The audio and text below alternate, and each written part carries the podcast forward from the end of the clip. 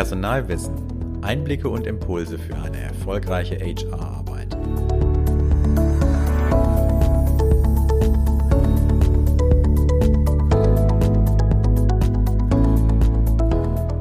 Willkommen beim Personalwissen Podcast. Mein Name ist Sven Lechtleitner, ich bin Autor und Journalist für HR-Themen. In dieser Episode geht es um das Thema künstliche Intelligenz im Recruiting und welchen Nutzen entsprechende Lösungen Personalern bieten. Und darüber möchte ich mit meinem Gast sprechen, Markus Heidbrink. Er ist Organisationspsychologe und Mitgründer von Sortify. Ich begrüße dich erstmal ganz herzlich. Ja, hallo Sven. Hallo Markus. Genau, für die Zuhörer, wir sind per Du. Wir hatten schon ein äh, Vorgespräch kürzlich zu dem äh, Thema, ähm, damit die Zuhörer wissen, äh, warum wir uns duzen. Und meistens sieht sich mich mit dem Partner, wenn wir uns noch nicht kennen. Aber da wir ja schon Gespräch hatten, können wir gerne das Du fortführen, oder? Immer, sehr gerne. Super. Erstmal schön, dass wir zusammengefunden haben, du dir die Zeit nimmst. Ähm, bevor wir einsteigen, bitte ich meinen Gast immer, sich vielleicht kurz und knapp einmal vorzustellen. Was könntest du denn unseren Zuhörern noch über dich verraten, was jetzt ja bei der kurzen, bei dem Intro meinerseits nicht dabei war? Ja, mache ich sehr gerne. Ich bin 47 Jahre alt, Psychologe hattest du schon erwähnt. Ich wohne in Köln, zusammen mit meiner mhm. Frau Edda und unseren fünf Kindern. Das ist jeden Tag Herausforderung, um nicht zu sagen ja. Grenzerfahrung. Ja, ich habe äh, studiert, promoviert, Postdoc-Zeit, Forschung, Lehre. Ich habe äh, die Zeit, die ich so an Universitäten verbracht habe, einmal zusammengezählt und kam da mittlerweile über, auf über 22 Jahre und da dachte ich mir irgendwann, das reicht jetzt auch. Und mhm. 2018 habe ich jetzt Certify gegründet, äh, zusammen mit meinem Co-Founder Florian Feltes. Und äh, ja, wir sind eine Firma, die auf der Basis äh, oder mit Hilfe von künstlicher Intelligenz äh, Persönlichkeitsmerkmale, Persönlichkeitsressourcen erkennen kann und das sind wichtige Informationen, die man eben auch im Recruiting verwendet. Und genau darüber wollen wir ja auch heute sprechen, über äh, KI, also künstliche Intelligenz im Recruiting. Ähm, vielleicht vorab erstmal, wann spricht man überhaupt von künstlicher Intelligenz, also von KI im Recruiting oder generell?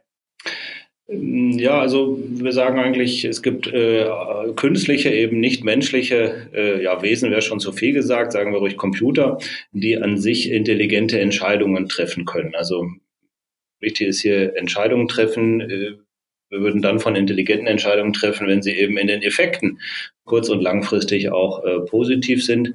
Äh, man muss das ein bisschen abtrennen von, von Machine Learning. Das ist sozusagen der Oberbegriff, mhm. ähm, äh, sozusagen der Akt ähm, des Generierens dieses Wissens. Und das äh, mhm. passiert so, dass man eben, ja, Sven?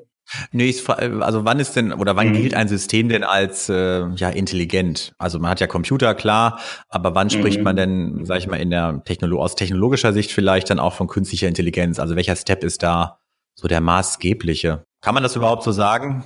Ja, doch. Also da ist eine klare Abgrenzung mhm. zu ziehen. Ähm, was wir zumindest so in meiner Generation noch gewohnt sind, ist ein lineares Denken und auch eine lineare mhm. Programmierung mhm. ne, aus A folgt B und dass man sich so ein Programm eigentlich wie einen Entscheidungsbaum vorstellt. Ne? Äh, auch Chatbots mhm. oder ähnliches, die äh, so aufgebaut sind. Das ist, das, das kann ich so irgendwie als, als äh, nicht Digital Native auch irgendwie nachvollziehen.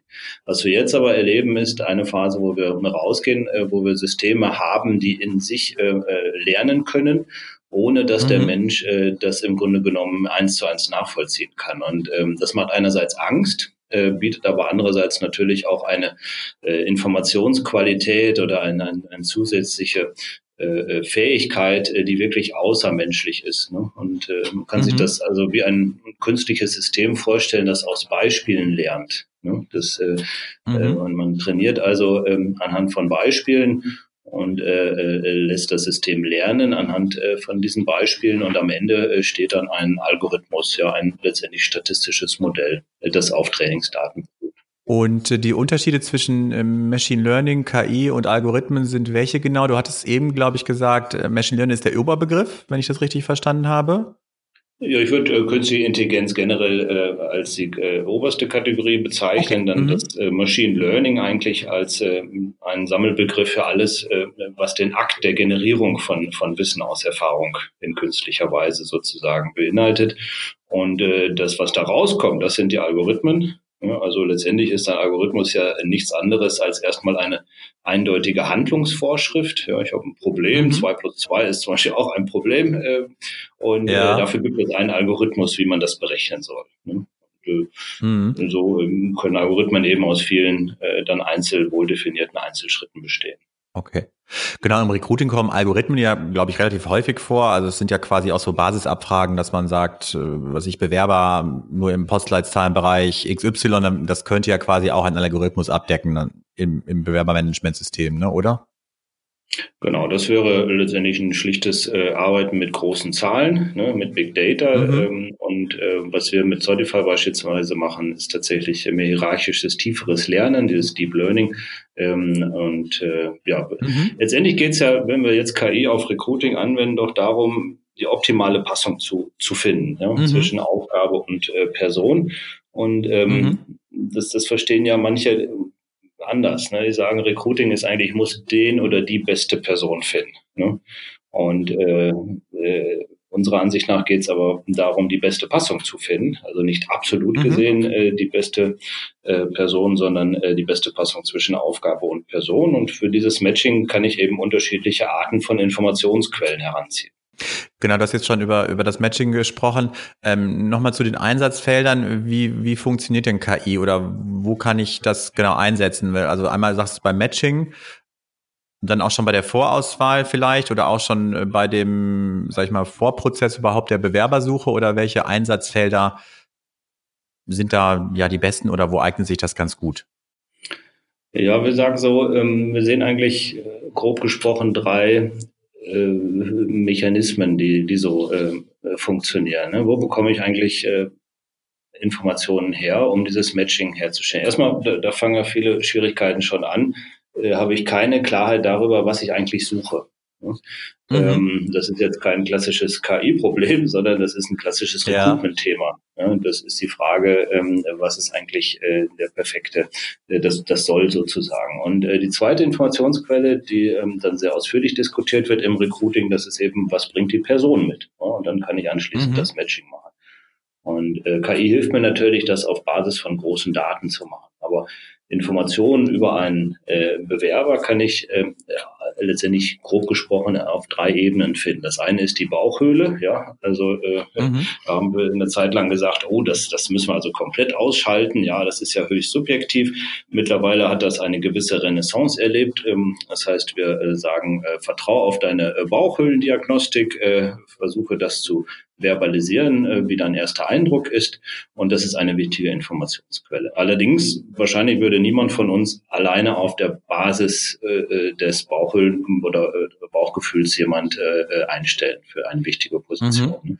Also sagen wir, ja, dann, dann schalten wir doch noch zusätzlich den Kopf dazu. Ne? Also dann kommen Lebenslaufdaten, äh, die können wir clustern ja. natürlich auch mit Hilfe von künstlicher Intelligenz. Wir können aber auch andere Fragen, Referenzen einholen, Zeugnisse. Wir können uns zeigen lassen, Assessment Center Übungen machen, Fallstudien bearbeiten lassen und so weiter. Das würden wir mal so als Kategorie 2 bezeichnen. Also alles, wo, wo die Intelligenz, der äh, Verstand mit hinzukommt. Und was mhm. wir halt sagen, äh, ist, ähm, es gibt eine dritte Informationsquelle, die bislang äh, aufgrund der mangelnden technologischen Möglichkeiten der Menschheit eigentlich nicht zur Verfügung gestanden hat. Und das ist eben äh, die künstliche Intelligenz. Und mhm. bei Certify ist das so, dass wir beispielsweise geschriebenen Text nutzen Heißt, das sind äh, Antwortpersonen werden äh, mit offenen Fragen ähm, äh, gebeten, äh, darauf schriftlich zu antworten. Das sind äh, jetzt äh, sehr offen gehaltene Fragen, ähm, die aber auch in einem Interview vorkommen könnten, wie beispielsweise was ist so deine äh, typische Rolle, die du einnimmst in erfolgreichen Teams oder wie sollten Kollegen mit dir zusammenarbeiten, um möglichst ähm, erfolgreich zu arbeiten. Also alles äh, kontextbezogene Fragen. Und ähm, äh, diesen Text, den die Person dann dazu schreiben, fünf, sechs Sätze pro äh, Frage, äh, der wird dann letztendlich von äh, einem Algorithmus verwertet und als Informationsquelle genutzt. Ne? Und unser Algorithmus äh, mhm. wirft dann beispielsweise aus, ähm, diese Person hat einen Extroversionswert von 97 äh, oder einen Narzissmus-Score größer 90. Und äh, das ist letztendlich alles keine Magie, sondern, äh, wenn man so möchte, reine Mathematik auf der Basis großer Daten. Und unsere Formel lautet also Herz plus Verstand plus künstliche okay. Intelligenz. Mhm. Ja. Und äh, bei euren Fragen, äh, die ihr dann stellt, das geht erstmal wahrscheinlich online, nehme ich an, ne? Oder wie, wie, wie, wie macht der Bewerber damit? Oder wie gibt er das an? Oder ist das eine genau. Textprobe, die er vor Ort genau. äh, ausfüllt? Nein, nein, das geht alles online über äh, Online-Fragebögen, genau. Und das sind dann immer alles offene Fragen? Also keine Multiple Choice, wie man sie vielleicht aus anderen eignungsdiagnostischen Verfahren kennt, sondern eher offene Fragen, dass dann die KI entsprechend da ihre Analysen besser treffen kann.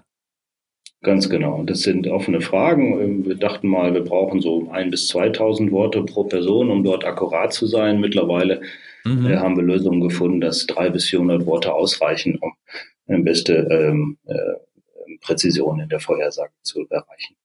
Und was für eine Vorhersage kann darauf basierend dann getroffen werden? Was, was genau ist dann das Ergebnis nach so einer ja, Textanalyse? Also wir können zum einen die Basismerkmale der Persönlichkeit äh, untersuchen. Das sind die sogenannten Big Five. Extroversion ist eins davon, Gewissenhaftigkeit ein anderes. Ähm, äh, die korrelieren aber wenig mit späterem Joberfolg, nicht mit null, mhm. aber gering ne? und äh, sind interessant ja. zu wissen, gerade für die Zusammenarbeit später oder die Entwicklung oder auch das richtige Placement, was ja auch zum Recruitment noch dazu gehört, äh, von Personen. Ähm, äh, aber was uns noch mehr interessiert, gerade im Punkto Recruitment-Entscheidungshilfe, äh, sind, ist die helle und die dunkle Triade, die wir messen. Das heißt, wir können mhm. äh, Narzissmus beispielsweise bestimmen, was ein sehr, sehr wichtiger Faktor ist, ähm, gerade wenn es um, um zentrale Führungsrollen geht. Äh, mhm. Und wir können die helle Triade messen, das ist das unternehmerische Kapital, das äh, Personen mitbringen. Das ist auch etwas, äh, was sehr wichtig ist, um zum Beispiel resilient zu sein, grundsätzlich den Optimismus zu wahren und auch einen gewissen Glauben an seine eigene Wirksamkeit zu haben. Dafür muss das Unternehmen im Vorfeld natürlich wissen, genau, was es eigentlich sucht, oder? Du hast es eingangs schon angesprochen, dass man im Recruiting natürlich wissen muss, wen suche ich eigentlich, was für Merkmale muss jemand verfügen weil sonst wird das ja mit der Analyse auch wieder schwierig. Dann hat man natürlich eine Aussage, aber weiß gar nicht, ist das denn, also ist die Passung gegeben oder nicht? Ja, richtig. Und ähm, was da, es gibt eigentlich zwei Extreme. Das eine will, wir schauen komplett ohne einen Hintergrund, äh, der klar definiert ist, wofür ich eigentlich suche. Äh, es gibt ja. auch das andere Extrem, dass ich dann extrem kleinteilig werde und anhand von 40, 50 Kompetenzbeschreibungen eigentlich die äh, mhm. eierlegende Wollmilchsau suche und dann mich ärgert, dass ich nur den 85 Prozent Kandidaten bekomme.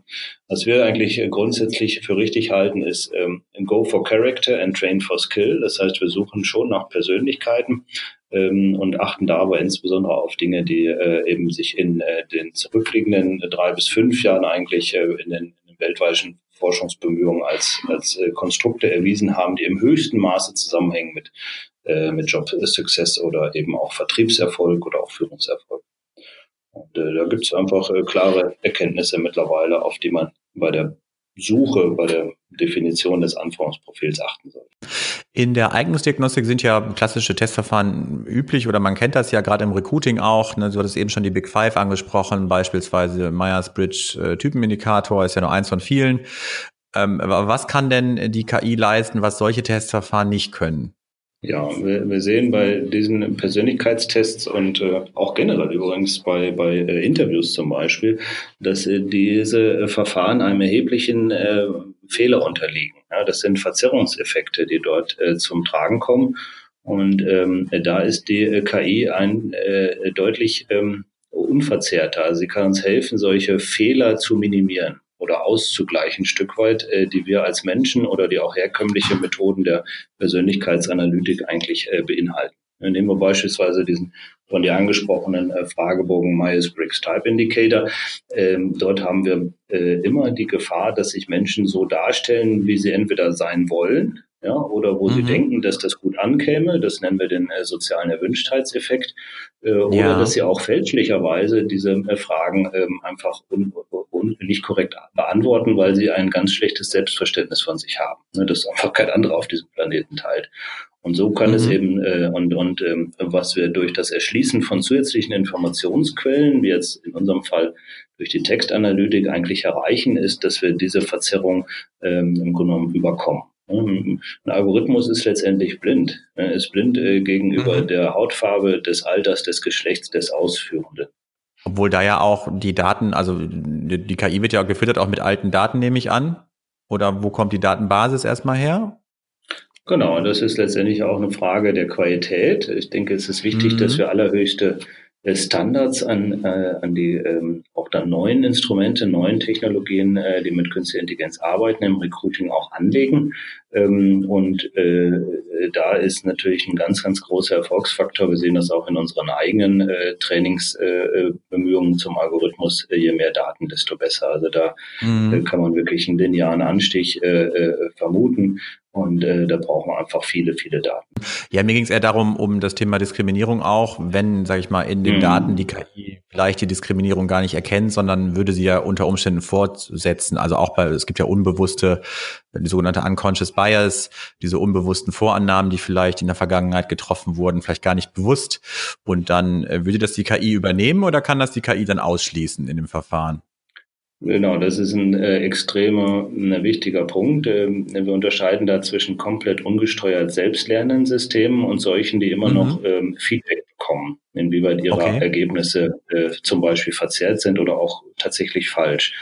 Und es gibt Bemühungen und äh, tatsächlich zum Beispiel äh, Bots zu programmieren und ähnliches, die komplett ohne ähm, äh, menschliches Eingreifen funktionieren. Mhm. Beispiel äh, ein Twitter-Bot, äh, der nur durch das, wie andere twittern mit diesem Bot äh, äh quasi lernt. Und äh, das hat in einem äh, sehr äh, viel diskutierten Beispiel dazu geführt, dass äh, dass beispielsweise Microsoft innerhalb von äh, 16 Stunden einen äh, solchen Bot wieder äh, vom Netz nehmen musste, weil der also ähm, in, äh, offen und nett äh, Menschen sind gut antwortete, ja, und innerhalb von 16 Stunden nur durch die Art, wie Menschen auf Twitter mit diesem Bot äh, gesprochen haben, gelernt hat. Äh, okay.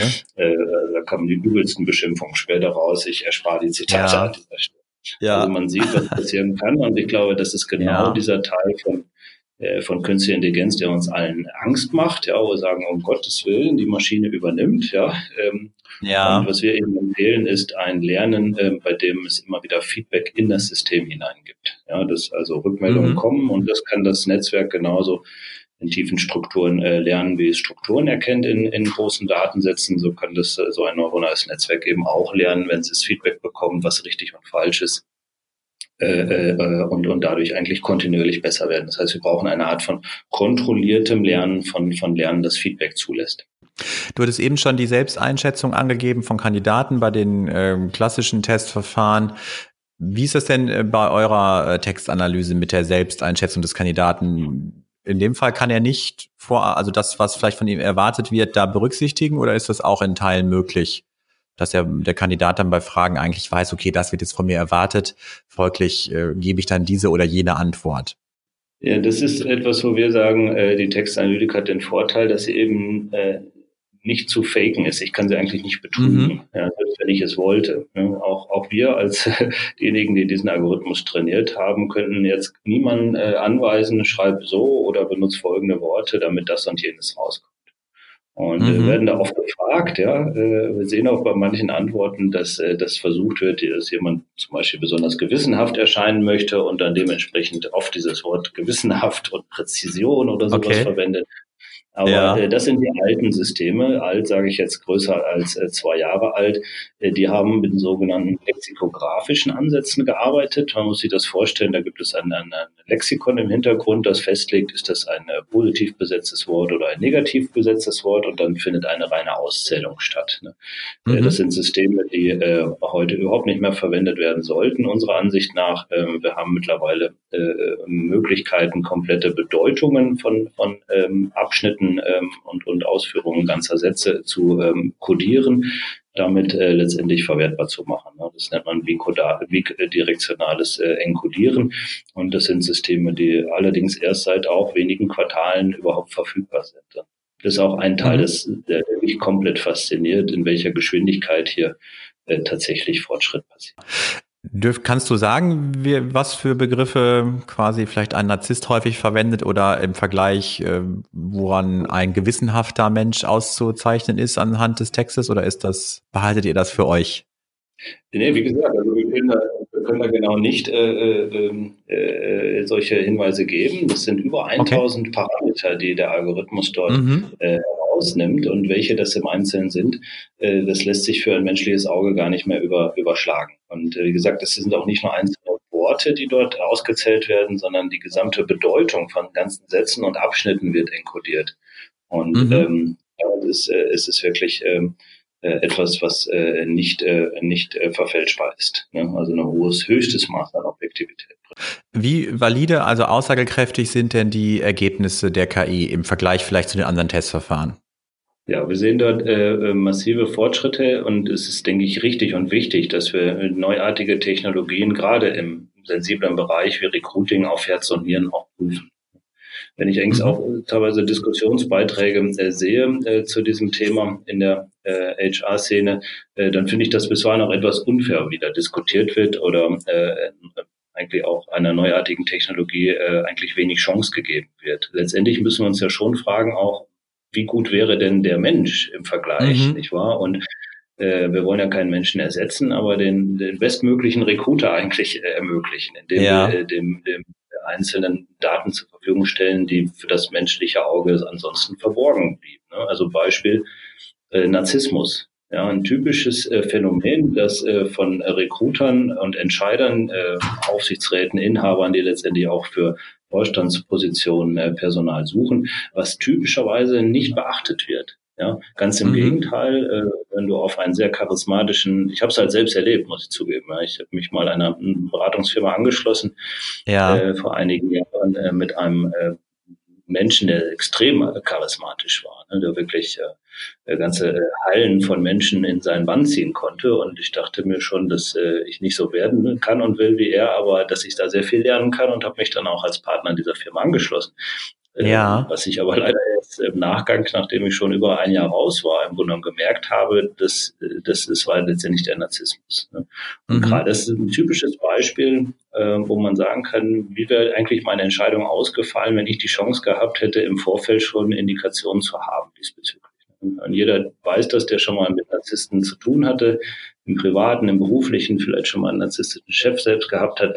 Das ist extrem belastend, ja. Und äh, ja. für mich war das der Team meiner, meiner beruflichen Laufbahn bislang, äh, mit, mit größten Ohnmachtsgefühl und, und Existenzängsten verbunden.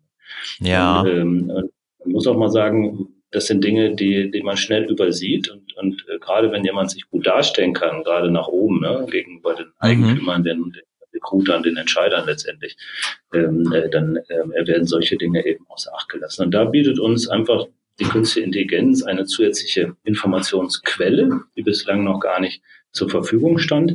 Und ich glaube mittlerweile, dass es fahrlässig ist, wenn man die in so einem wichtigen Entscheidungsprozess wie Recruitment äh, dann letztendlich nicht zur Rate zieht. Du hast es vorhin schon angesprochen, dass ja auch kritische Stimmen äh, gibt es da immer wieder. Ähm, das, das, Angebot an KI-Lösungen ist, gibt es ja bereits am Markt, aber die Akzeptanz hinsichtlich KI im Recruiting fällt dann doch, ja teilweise doch eher begrenzt noch aus. Woran liegt das deiner Meinung nach? Also dass Unternehmen da immer noch so zögerlich sind, äh, das einzusetzen. Ja, jetzt habe ich natürlich nur einen äh, sehr subjektiven äh, Einblick in, ja. in äh, Gespräche äh, und kann aber sagen, die Gespräche, die wir führen, äh, sind äh, immer sehr positiv. Also ähm, so dieses, dieses Image, dass das HR da irgendwie in, zu konservativ sei oder, oder Personaler nur so auf ihre ach so gute Menschenkenntnis bauen und auf ihre eigenen Erfahrungen, das, das stimmt überhaupt nicht mit unseren Eindrücken überein. Also ganz im Gegenteil. Wir sehen eine große Aufgeschlossenheit bei unseren äh, Ansprechpartnern, äh, eine große Neugierde auch. Ähm, und ähm, wir führen eben auch äh, gerne Pilotprojekte äh, ähm, äh, durch und, mhm. und, äh, und, dann bekommen die Personale ja auch ihre Daten, die sie brauchen, um äh, gegebenenfalls im Unternehmen Zweifler äh, auf anderer Ebene, äh, Mitarbeitervertretung, Geschäftsleitung, wie auch immer, auch überzeugen zu können. Mhm. Und äh, ganz im Gegenteil, vielleicht war das vor zwei, drei Jahren noch anders, aber das, was wir im Moment erleben, ist äh, da eine extrem große Offenheit und Neugierde und auch eine große Bereitschaft, so etwas einfach mal auszuprobieren. Ja, oftmals ist der Einsatz ja äh, solcher Softwarelösungen auch eine Kostenfrage. Wann lohnt sich denn der Einsatz und mit welchen Kosten ist überhaupt zu rechnen? Ja, die Frage äh, interessiert natürlich immer auf den Einkäufer am Ende des genau. Tages. Und ähm, ja, auch vielleicht den kleineren äh, Betrieb, wo der Personaler das doch ja, selbst äh, mitentscheidet. Ne, ist das natürlich immer, also man lohnt sich das für mich, ne, womit, wie, wie teuer ist das vielleicht im Monat oder pro Kandidat oder wann kann ich das einsetzen? Das ist ja doch jetzt vielleicht auch ein sehr umfangreiches Tool, das wird ja wahrscheinlich auch also vielleicht seinen Preis dann haben. Wo, Wie sieht das, ja, das aus? Das denkt man. Äh, also mhm. ich kann jetzt erstmal nur aus, aus unserer Erfahrung berichten. Äh, man kann immer äh, etwas äh, starten im geringen vierstelligen Bereich, um es mal mhm. auszuprobieren. Und je intensiver man es einsetzt, desto geringer werden auch die Investitionen pro Durchführung oder pro Assessment, das man damit durchführt. Mhm. Aber letztendlich ähm, frage ich mich immer, ist die Frage richtig gestellt? Ne? Denn, denn ähm, okay. wenn man überlegt, ähm, was für ein Investment wir machen, wenn wir zum Beispiel wichtige Schlüsselpositionen in einem Unternehmen besetzen, äh, und was ich daran alles falsch machen kann, dann ist es teilweise, glaube ich, sogar fahrlässig oder Hanebüchen, wie wenig mhm. wir da investieren. Ähm, ich, ich kann mich gut an so die ersten Vorlesungen der Betriebswirtschaftslehre erinnern. Da wurden wir also durch die Investitionsrechnung äh, geprügelt. Ja, äh, wenn ich einen neuen Bus anschaffe, eine neue Maschine, da, da machen wir, man weiß was für einen Aufwand, um, um zu prüfen, ob sie sich amortisiert über den Lifecycle. Und äh, wenn man das mal vergleicht, ähm, welches Investment wir äh, entscheiden, gerade wenn man die gesamte Laufzeit sozusagen eines Mitarbeiters im Unternehmen betrachtet, äh, wie hoch diese Investment ist und wie wenig äh, ähm, wir dann letztendlich investieren in, in, in eine gute Entscheidungsfindung, das ist schon teilweise erschreckend und ich finde häufig auch ziemlich amateurhaft. Ne? Mhm. Äh, so müsste man eigentlich fragen, welchen zusätzlichen Nutzen gewinne ich dadurch? Äh, kann ich deswegen eben äh, besser als äh, mit meinen bisherigen Methoden alleine ähm, äh, letztendlich Auswahlentscheidungen treffen? Also eher, du hast es eben schon gesagt, eher bei Schlüsselpositionen. Also es ist jetzt nicht so ein Standard-Recruiting-Instrument, was man für den Alltag äh, verwendet, sondern eher bei ja vielleicht besonderen äh, speziellen Anforderungen an einen Kandidaten oder? Ja, das ähm, äh, kommt dran, was du untersuchst. Ne? Also ja. Äh, man kann, äh, ich sehe zwei große Einsatzbereiche, es ist eine etwas ausführlichere Persönlichkeitsanalytik, äh, inklusive auch der angesprochenen dunklen Triade oder auch des mhm. unternehmerischen Potenzials, was ich immer empfehle für Schlüsselpositionen, äh, können Experten sein, aber auch Führungskräfte äh, im Unternehmen und dort äh, ist das auf jeden Fall angezeigt, meines Erachtens nach. Und es gibt einen äh, zweiten äh, typischen Anwendungsbereich, ähm, das ist äh, auch das äh, Pre-Screening von Kandidaten. Äh, das ist überall dort angezeigt, wo man eben größere äh, Gruppen von, äh, von Bewerbern hat ähm, mhm. und äh, dort ähm, ist man die Ressource des äh, Recruiters gezielter einsetzen möchte, ne, auf die ja. vielleicht äh, vielversprechendsten äh, Kandidaten. Ähm, was, wo wir es zum Beispiel auch einsetzen, ist ähm, äh, in Callcentern, wenn es darum geht, ähm, größere Mengen von äh, Mitarbeitern äh, zu platzieren. Ne? Mhm. Also gar nicht mal äh, die äh, Recruiting-Entscheidung selbst, sondern quasi am ersten Tag, dass die Person kommt, dass man dann äh, sich Mühe macht, äh, diese Person gut einzuschätzen und dann einen perfekten Match hinzubekommen für äh, das erste Projekt oder die erste Aufgabe, in der diese Person dann anfängt. Also ist es auch unabhängig eigentlich von der Unternehmensgröße. Also ist jetzt egal, ob ein Großunternehmen ist oder Kleinbetrieb, es kann sich dann für beide eigentlich eignen, wenn ich das richtig verstehe. So würde ich es gut zusammenfassen und äh, wir haben auch vom DAX-Unternehmen bis zum Startup auch ähm, alle diese Unternehmensgrößen in unserem Kundenportfolio. Ja. Zum Abschluss, äh, du bist, wir hatten ja schon darüber gesprochen, Mitbegründer von äh, oder Mitgründer von Spotify. Wie kam es oder wann kam es äh, eigentlich zu der Gründung und was versucht ihr oder du äh, für Unternehmen zu lösen mit eurem Produkt? Ja, gibt's ähm, also wir, wir äh, bieten diese Informationen an, wie gerade schon besprochen. Mhm. Dann Reportings in aller Regel über ähm, Personen, die unser Certified Assessment durchlaufen. Und äh, ja, wie kam es zur Gründung? Äh, ja, ich, ich kam gerade von einer äh, Investorenkonferenz, da hatte ich Investoren, äh, die langfristig interessiert sind, ähm, äh, begleitet äh, beim Treffen von möglichen äh, Firmeninhabern oder Vorständen, in die sie überlegen zu investieren. Mhm. Und die Frage an mich als Psychologen, der äh, diese Gespräche begleitet hatte, war eigentlich, äh, wie integer ist dieses Management? Ne? Ja. Und äh, das war so einer der äh, Gründe, wo wir uns gefragt haben, welche äh, zerstörende Kraft steckt eigentlich drin, wenn du plötzlich in wichtigen Positionen, zum Beispiel in CEO-Positionen, Geschäftsführerpositionen, einen, einem Narzissten aufgesessen bist. Ne? Mhm. Und äh, das war so die Motivation äh, für mich persönlich, äh, hier etwas anzubieten, was ähm, mithilfe von künstlicher Intelligenz tatsächlich äh, bis heute eigentlich äh, zu wenig beachtet wird und äh, gleichwohl eine extreme zerstörerische Kraft hat. Also hier dazu beizutragen, dass wir in unseren äh, Unternehmen ähm, wirklich äh, Vorstände haben, die integer sind und äh, die eine positive Art von Führung äh, äh, und ein hohes Verantwortungsgefühl fürs Gemeinwohl letztendlich mitbringen. Ich äh, danke dir an dieser Stelle für das Gespräch und den Input. Ja, Sven, vielen Dank für deine Fragen und dein Interesse überhaupt. Äh, ich finde es äh, großartig, dass, dass du mit diesem Podcast ja dazu beiträgst, diese Themen zu diskutieren, die Möglichkeiten auszuloten, aber auch die Risiken zu beleuchten. Und also ich würde mich äh, freuen, vielleicht ist auch jemand von deinen Hörern jetzt dabei, der sagt, Mensch, würde ich einfach gerne mal testen. Äh, bezieht euch vielleicht einfach auf diesen Podcast äh, und, und meldet euch bei uns. Ne? Und dann gucken wir wie wir zusammen auch was erproben und austesten können. Genau, nehmen wir gerne mit auf. Und an dieser Stelle möchte ich auch noch auf die nächste Folge zu KI hinweisen. Darin geht es nämlich um das Thema Führungskräfteentwicklung. Und in diesem Sinne verabschiede mich ich mich auch von den Zuhörern. Bis zum nächsten Mal. Machen Sie es gut.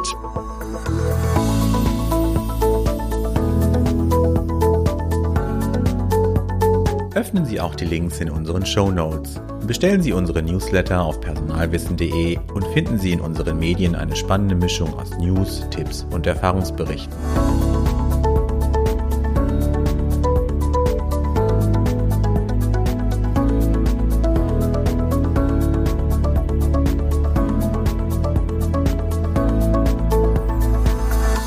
Personalwissen. Einblicke und Impulse für eine erfolgreiche HR-Arbeit.